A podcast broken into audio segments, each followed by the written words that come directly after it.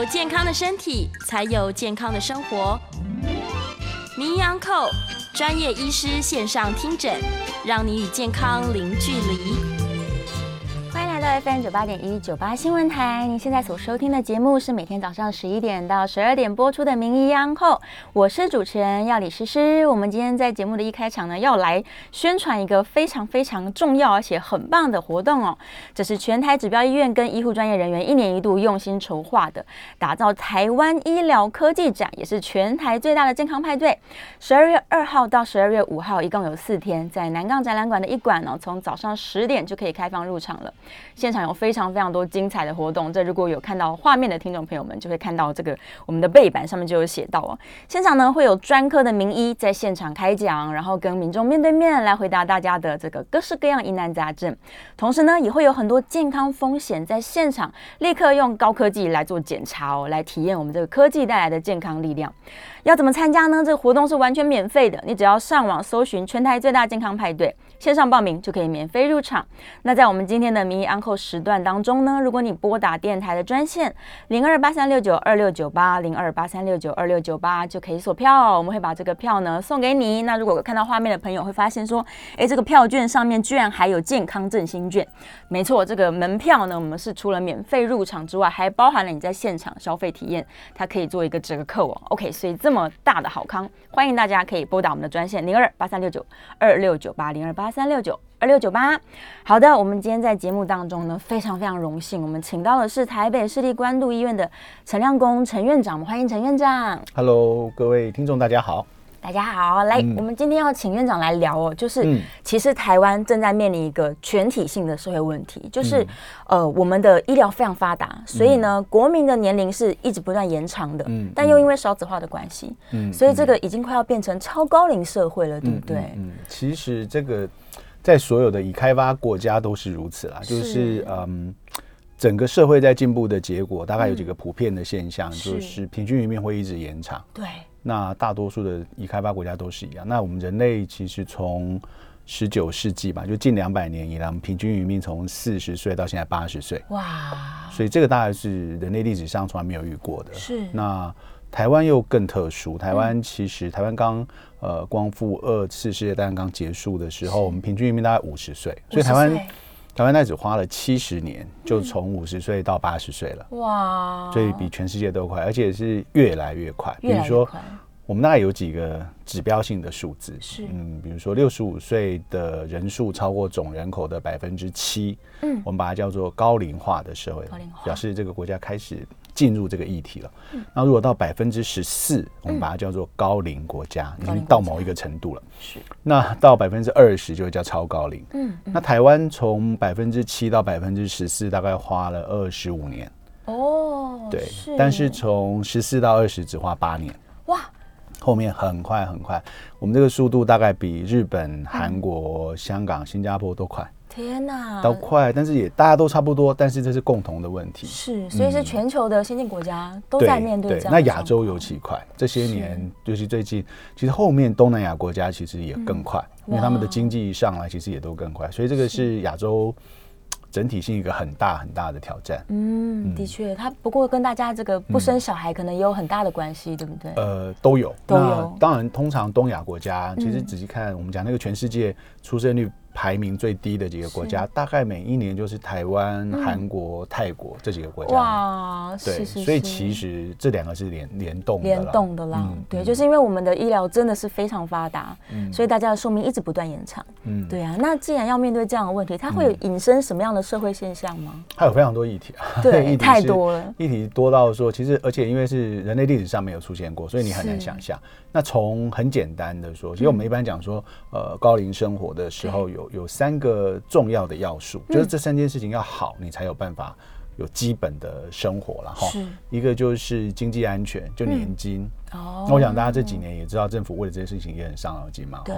那退休金如何确保你这个老后的生活？嗯。那另外两个就会跟健康比较有关，一个就是像医疗健保。嗯。哦。那另外一个就长照。长照对，当你呃整个人群都年纪很大的时候，这些问题都必要。那如果我想一想说，我觉得哎，之前好像前一阵子才健保才刚涨价，对，好不容易呃觉得说因应这个需求而涨价，可是眼看着又好像快要不够了。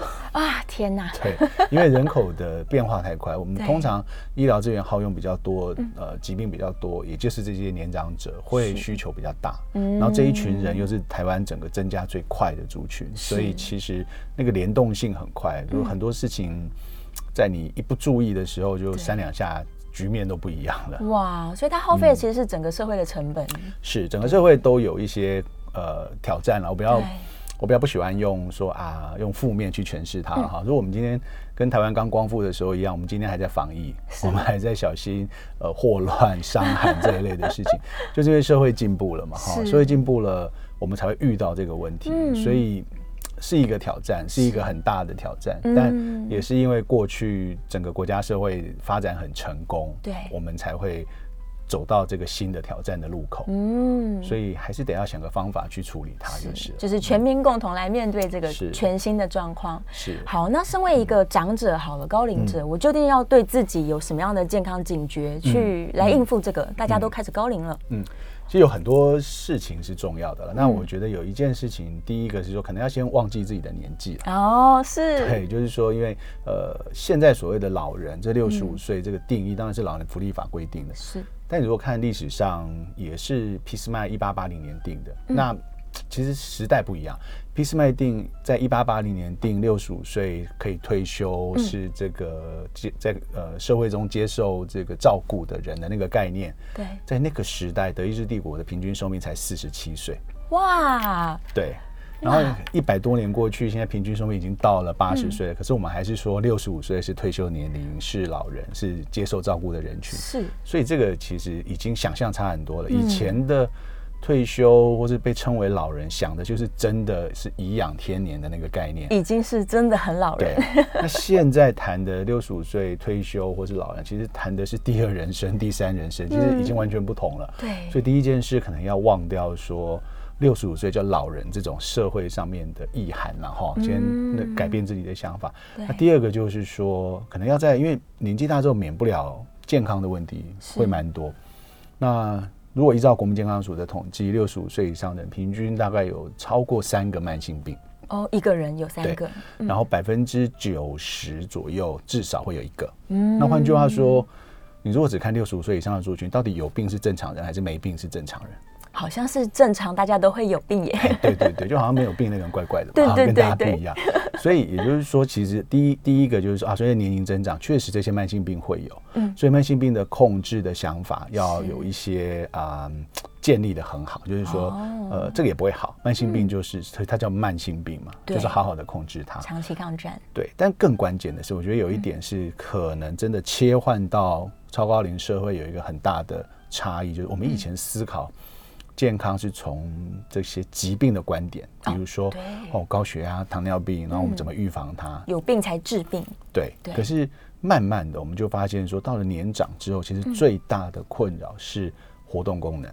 是自理生活的能力。是。那当然，这个自理生活能力的衰退是原因很多，很大一部分当然是疾病，嗯，比如说高血压控制不好，出现中风了，对，好，或者是失智，嗯，好，那或者是一些退化性关节变成行动上面的问题，那很多当然是疾病，对，可也很多是生活形态，你可能啊饮食不均衡，蛋白质摄取不够，肌肉量不够，或者是有其他平常没有运动等等，那真正做很多的研究，到了年纪很长的时候。最困扰你、困扰个人生活，是也对国家的这个照顾负担最大的，都是出现失能或失智。哦，所以这个就稍微点出来说，我们在这个切换到超高龄的这个思维的时候，嗯，要从传统去思考疾病，对，转而要去思考如何在年龄增长，可能又有些慢性病的情况之下。要确保自己是一个很活跃，然后自理生活，然后到人生的最后一天都尽量是保持这样子。是这个是一个很大的切换的一个思维，跟从呃，我想从节目也是，节目常常谈的是疾病。对对，然后慢慢的这个走，如果你切换到这个六六十几岁、七十几甚至到八十岁，其实最关键的已经不太是单纯的什么病，而是怎么样在这个情境之下维持自己是可以很活跃、独立生活的。对，所以反而是在预防上面，如何健康过生活，这才是大家真正应该关注。是，而且已经不是只有单纯的预防疾病就好了，因为发现说很多的疾病，呃，叫你做的事情做一做，做不见得代表你老后就可以完全自理生活，所以很多的观念。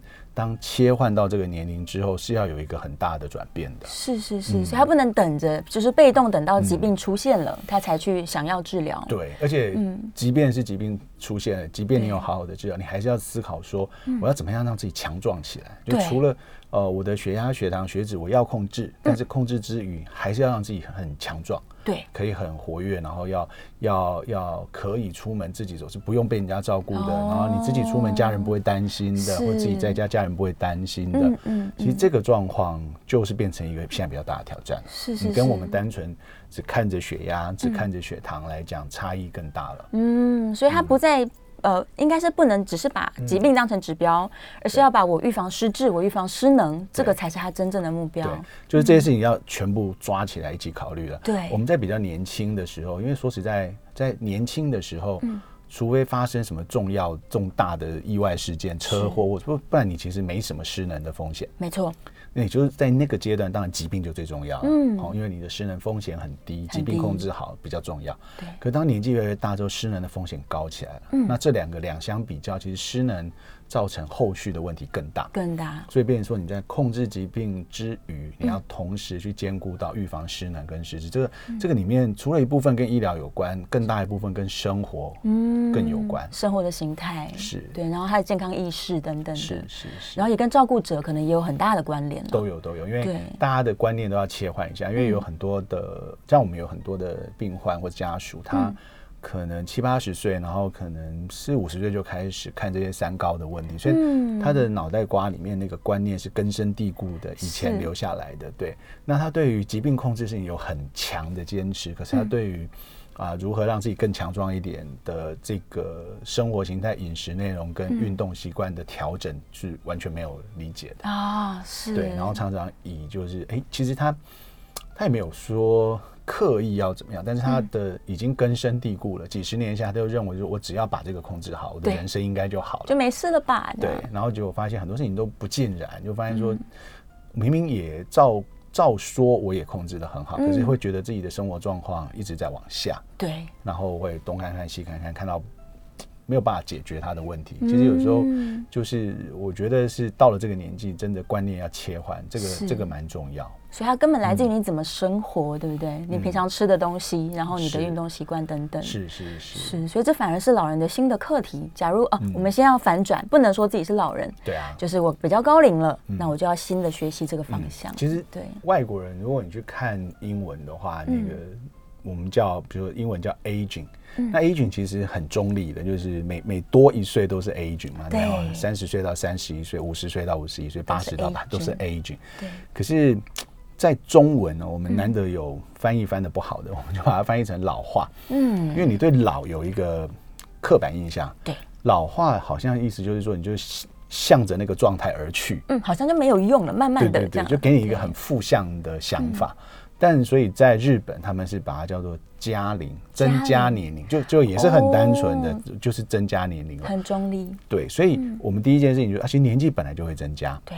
而且年纪增加，确实也会伴随一些呃，我们叫正常老化的一些身心的表现。嗯，但只要他没有到困扰生活，或者是有疾病的影响，其实他没有太需要介意。不然，不然我们人大概过四十岁去照个 X 光片，多多少少都有骨刺啊。哦，对呀。然后头发慢慢会白啊。那那如果说我们对每一项指标上面都很接，可能真的哪一天会为了白头发来看病。哦，有可能哦，太烦恼了。对，所以所以其实我们要把。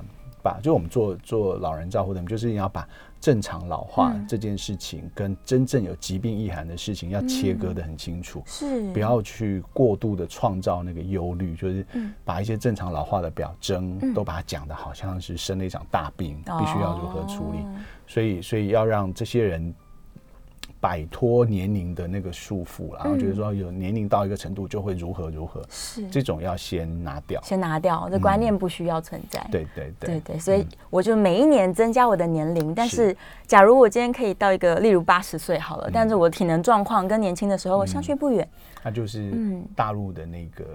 八十岁的肌肉男模啊！哦，对呀，对对，真的，对王德顺，他就是他，其实五十七岁才开始健身，嗯，其实是。蛮晚开始健身，然后开始学英文，所以他重点不是说八十岁要练成他那个样子，而重点是说他现在这个状态是过的一个跟我们想象中八十岁的人生活不一样的。没错，对，所以关键是他现在能够过什么生活，所以所以其实这也是一个很直接的例子，就是你就把自己练得比较强壮，嗯，好，比较可以维持很好的生活功能，其实你的生活不太受到年纪的影响的。是的，是的，包含连就是像时尚，因为他是男模嘛，是的，是的。现在也越来越多，大家喜欢看 Instagram，就会看到有很多高龄的长者，但是他因为 sense 非常好，所以他除了体态好，他还可以非常的 fashion。这就是心态啊，真的心态。其实你如果其实也从来没有人规定说几岁就应该穿什么样的衣服，什么样的颜色。可是有时候你自己心里会去。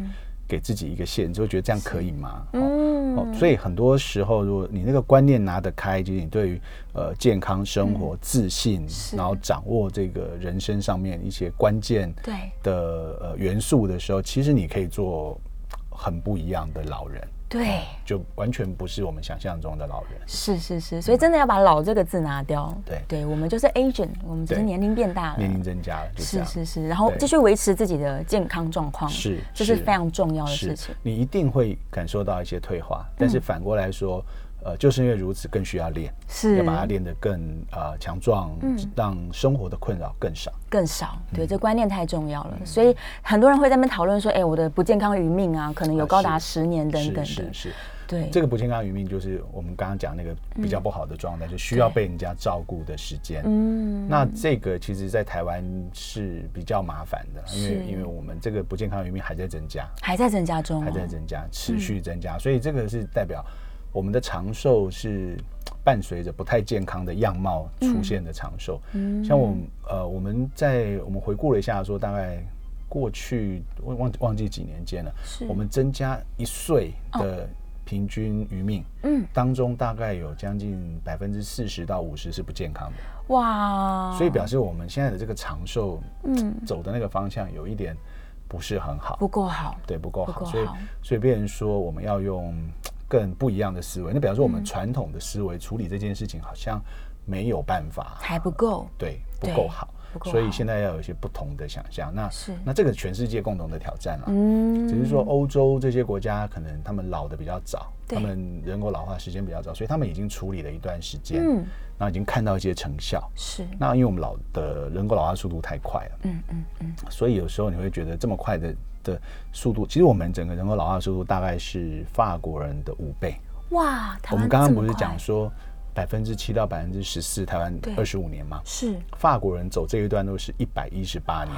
天哪！那我们真的很快，很快。所以如果你有一百一十八年去处理它，你会觉得好像慢慢来，好，慢慢可以得到一些经验。嗯。我们是来不及的啦，因为你你你，当你还在想，当你要去做什么事情，还没决定。到你可以去执行的时候，那个人口结构已经又不一样了，对，变化太快了。所以这件事情其实不能只是靠可能政府单位或是医疗单位的努力，是全民要一起，是大家自己的生活要自己去调整。那不太可能，我们不太可能去靠政府说可以把这些事情都做好，因为。呃，如果大家想想，很大家很喜欢举北欧的例子，可是也不要忘记，北欧大概你的薪水里面百分之四十到六十是缴税的，他们税收非常高。对，嗯，那所以政府就收了钱要办事嘛。对呀。但台湾其实实质上的税率只有百分之十几到二十不到，嗯，所以政府就算能做也都有限。是哦，大概欧洲有什么事情，我们多多少少可以做，可是那个精致度啦，然后这个渗透的能力跟持续办理的这个。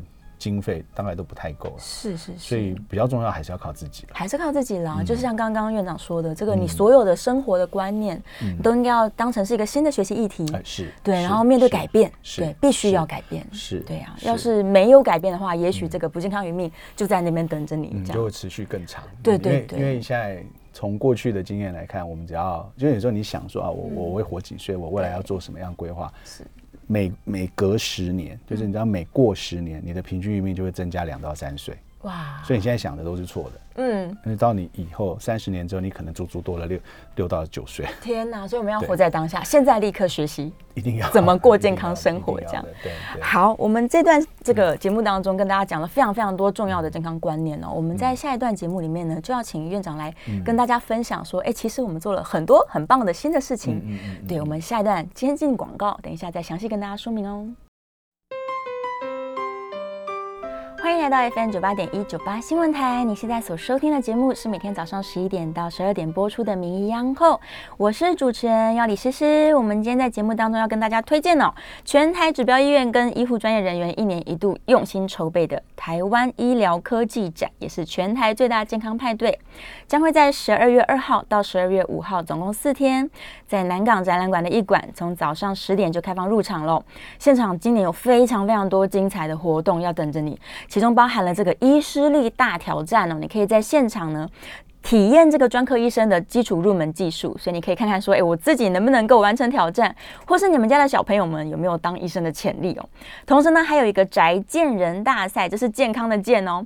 这个现场会有明星教练直接带着大家一起做运动，然后还会发送这个限量的运动好礼，同时还可以再抽最新的新款手机哦。所以哇，这么棒的活动要怎么参加呢？你只要上网搜寻全台最大健康派对，就可以在线上报名，免费入场。那在我们民意 uncle 的时段当中呢，如果你拨打我们电台的专线零二八三六九二六九八零二八三六九二六九八，我们就可以把这个票券寄送给你哦。票券呢不只包含了免费入场资格，我们还有三张这个健康振兴券，可以让大家在现场你就可以来消费做折抵。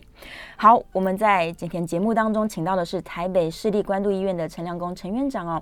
院长刚刚已经跟我们分享了很多重要的观念，那现在就要请院长介绍一下我们在这个健康派对当中打造了一个很酷的馆。是，呃，其实以前这个展就很。叫医疗科技展，所以其实感觉上听起来很生硬，然后好像一般民众去不知道要看什么东西。嗯，但其实它这几年陆陆续续有一些调整。那特别这个无林健康生活馆，大概是连续三年三年了都举办。是，那主要的原因就体会到那个人口高龄化的那些议题太多是生活面的，是不太可能都把议题丢给医师医院去处理，所以这里面就会有包含食衣住行和财务，那有各种呃这个国内的医疗院。院所或者是企业，它在发展这个相关的领域，嗯，那他们就会来参与展览。嗯，那里面当然医疗院所会有，有些医疗院所像啊台北荣总，是。那跟关渡医院，我们大概花很多时间在做高龄的照顾，然后长照，是，所以他会有一些特殊过去发展的这些成果来跟大家分享，还有一些新的科技，哦，一些高龄的。呃，健康状况的评估，嗯，那怎么方用什么方式去评估？但也更有趣的是，这里面有很多的，你会发现说，呃，关注这个议题的企业也不少。你看，有这个呃做电脑的这个宏基哦，那宏基他们最近成立了一个智慧医疗的公司，其实开始用人工智慧。协助做一些疾病的诊断，哦，视网膜病变的诊断是。那也有一些用人脸辨识，嗯，呃，去判断说一些失智症长者的情绪跟这个精神症状的变化。哇，因为这个可以比较方便哈，因为有时候照顾者不是真的那么有经验，有时候很难要求说随时都是一个人力很充足，然后都是很有经验的人在身边。哦，这个就可以辅助。那也有吃的。我也有说，比如像桂冠食品，是哦，那他们从呃这个汤圆。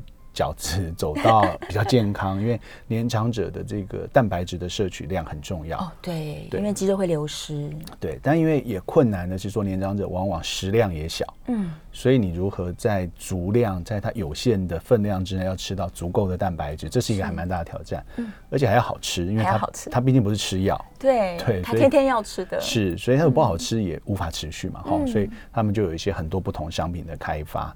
那也很有趣，有一个叫超勤食品，那他们是有点像做啊这些啊原原料食品原料的一个处理，嗯，比如说它可以把鸡肉变得比较不柴，哦，它有一些处理的方式，希望增加这个年长者说，年长者不是说吃都只能吃那些糊糊烂烂的，还要让它好消化，但是又能够嚼，那口感要保留，所以它还是有很多新的食品科技在里面。哇，那有很多很有趣。那包括说像啊，台湾的一个药厂友华生技，他们也会去开发一些。那假设说他真的牙口也不好，实在是没有办法吃到足够的量，可能需要一些营养补充品了。嗯，我就有一些特定的营养补充品做了一些开发，也是一样。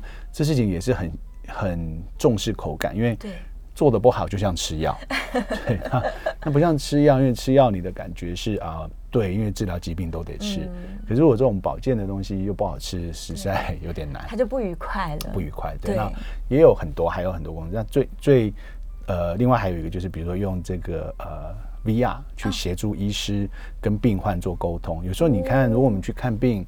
做了一个检查，就算医生给你看这些 X 光片、电脑断层片，其实也很难看。就有时候医生也看不太懂，有要想象，因为它是二 D 平面的那个画面。是。对，如果它可以转成三 D 或者 VR，你可以真实的看到你自己做的检查，你的脑部的状况问题在哪里，要怎么手术，要怎么处理。其实这样子对于医病沟通哦，和未来教会更好。所以这些都是新科技的应用。真的。那。呃，到今年很特别，今年多了一个呃很特殊的这个呃公司，那也是发展这个议题很很有心的国泰人寿。是。那其实大家从人寿想象都是保险哦，但也还是保险没错。不过这一张保单比较特别，这张保单是希望透过保险去做健康促进。哦。比如你可能保了一个险。那这叫外溢型保单，对，你保了一个险，然后我这个这个呃上面的合约就是说，那也就佩戴手环，然后如果你一年内你有常常有传资料回来，然后你大概有百分之多少都达到说哦每天有走到一万步以上，是，隔年的保费就减。哇，对，或者是说啊，那个只要合约上面保费没办法减，但我明年就给你什么优惠，哇，然后给你什么折价券，给你什么样的礼券，或者是参与活动免费参与，所以就会用这种形式去做健康，不然有时候健健康促进你会觉得像上课，就是哦，你知道这件事情好，可是。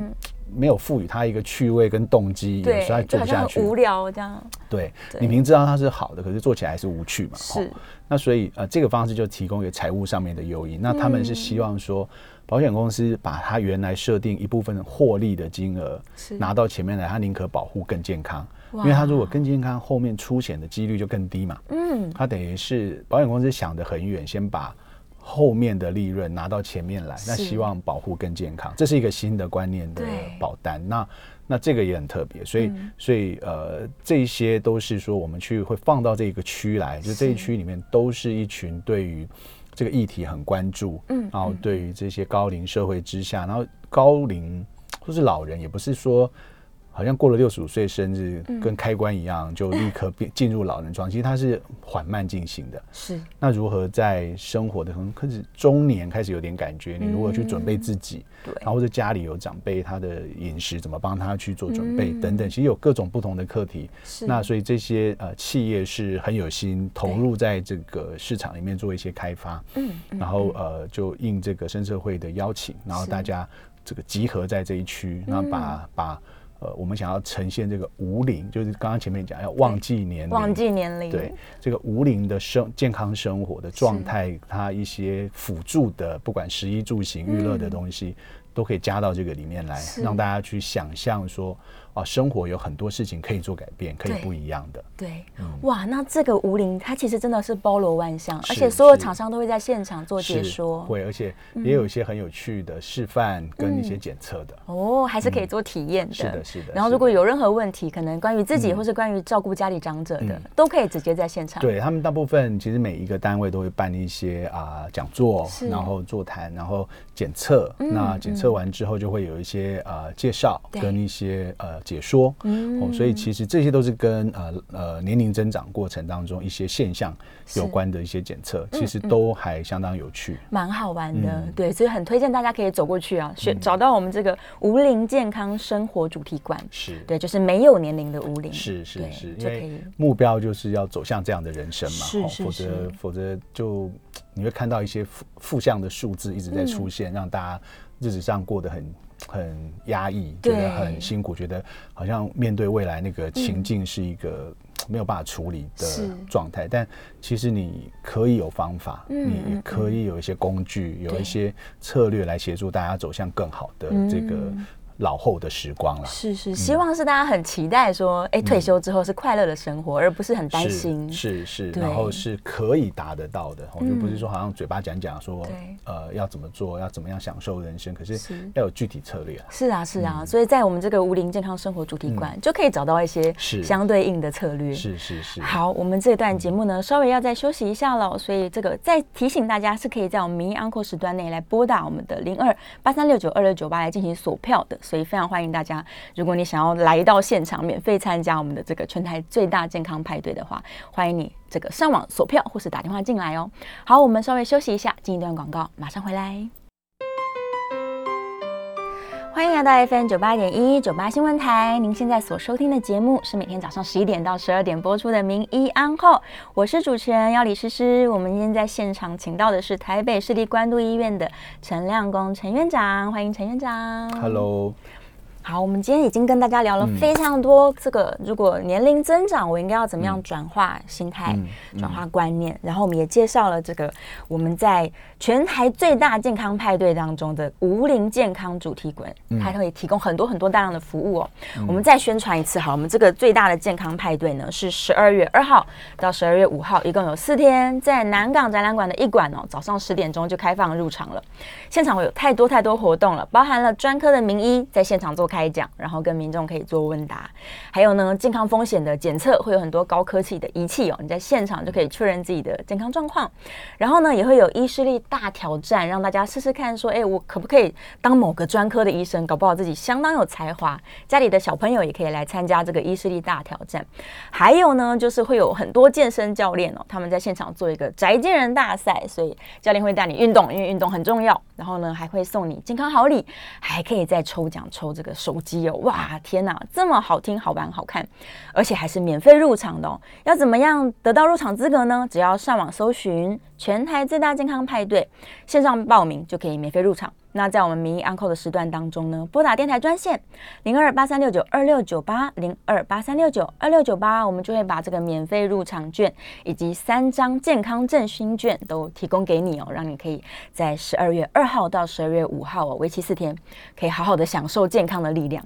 好，我们现在又要再请陈院长再来介绍一下了，我们的这个无龄。健康生活主题馆提供的服务包含全方面的，嗯。嗯嗯，它有非常多的体验跟这个呃检测。当然，因为疫情的关系啊，像去年的时候，桂冠会办这个试吃，哇，对，因为我们说想象嘛，不知道那个好不好吃，但是呃，那个试吃的反应通常非常好，真的。对，那今年好像不太可以试吃，对，有有一些可惜了，好可惜。但有很多其他的检测，你很可能很难想象，比如说我们刚刚讲到说。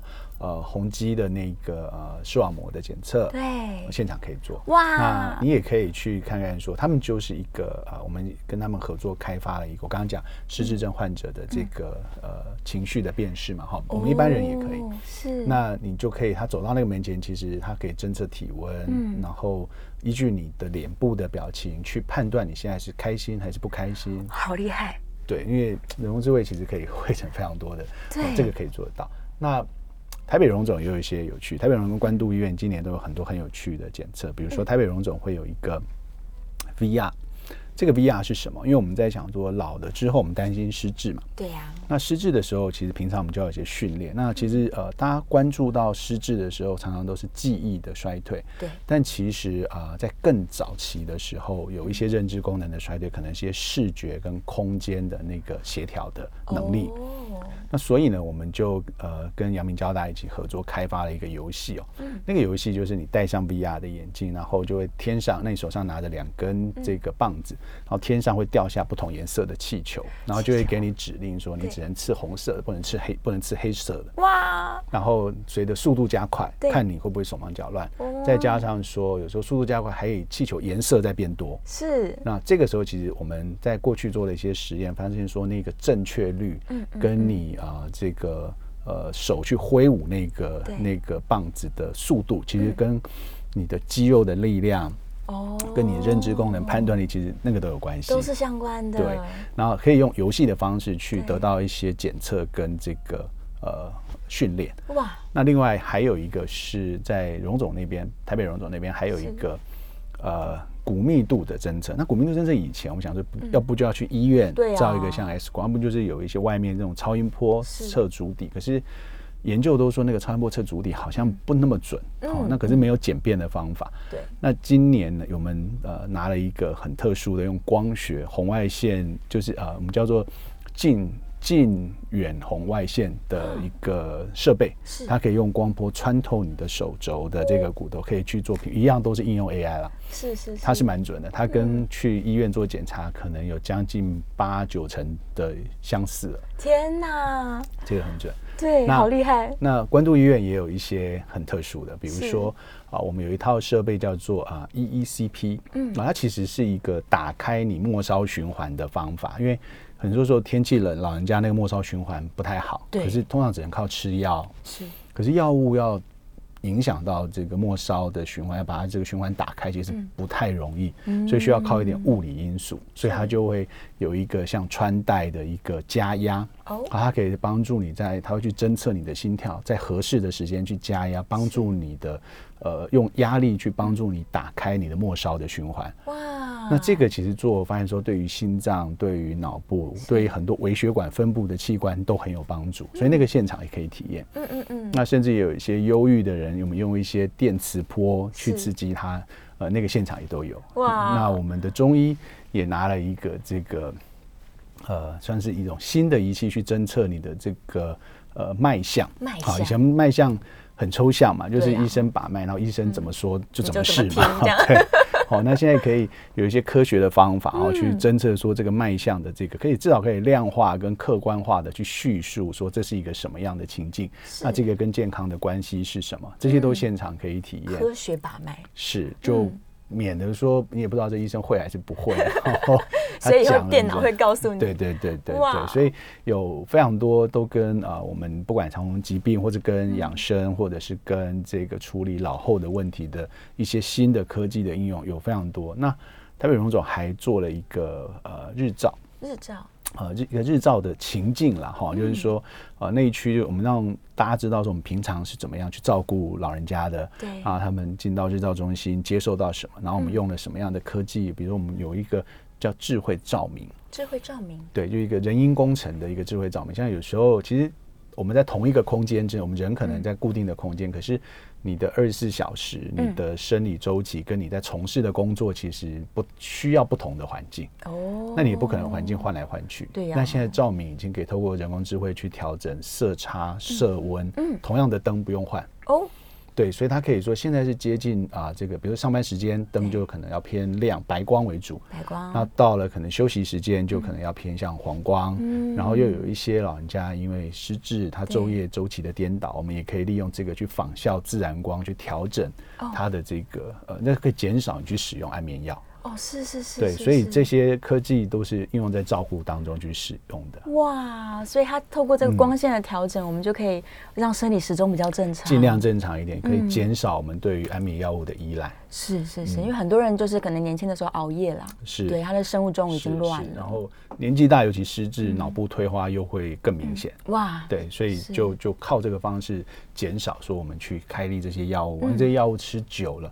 当然，短期都没问题，是，但长期总是有一些令人担心的事嘛。嗯，这样听起来，其实一天的时间可能还不够体验呢。有四天可以去，真的，所以大家可以把这四天都空下来。是是是，有四天可以去。那 对啊，如果疫情许可，指挥中心说可以试吃，那就更好玩。太棒了，我们就可以在现场吃到，对，又有口感又很健康的食物，这样。对，他们在小小的。呃，份份数之内，呃，就已经尽量达成老人家可能一天需要的蛋白质。哇，那那其实呃，而且它搭配起来都还蛮方便。有的时候真的。他们我们其实当时研究开发的时候，会发现是你要做一整个餐太辛苦了，然后老人家也吃不完。嗯，后来就做成汤包。做汤包，那汤包很好说，其实你当做一个汤喝，或者是说你去拌饭哦，或者是拌面，其实它都可以搭配起来，而且这样子的主食再加上蛋白质，可以确保老人家在一天有限的食量之内都吃到该有的蛋白质。哇，所以可以更方便让他们对摄取营养啊，这真的太重要了。是，对呀，这些都很。就是需要一些巧思啦，是，而且它配起来也不容易，然后还要关键是要好吃，好吃这件事情，好吃这件事情是完越完全超越医疗的专业，因为我们在做合作产品开发的时候，我们对于成分，我们对于好处，我们都可以讲，可是那个口感这件事情就很困难，只能靠他们。对对对，那他们其实也做了很多的尝试，然后做出好的口感，而且他们的产品其实就得了很多食品科技的奖，哇，也在业界得到很好的名声，说确实针对长者，不要都是糊糊烂烂的，是，其实你有很多不同的选择的，是是是，哇，这一定要到现场去体验哦，所以再跟大家宣传一次哦，十二月二号到十二月五号四天，南港展览馆一馆，就欢迎大家上网去索票，或是打电话来电台索票，对啊，一定要到现场去体验最新科技，是，然后希望大家都可以是一个高龄但是非常健康、非常快乐的老人，是对呀。好，我们今天再次谢谢陈院长，谢谢你，谢谢，谢谢，拜拜，拜拜。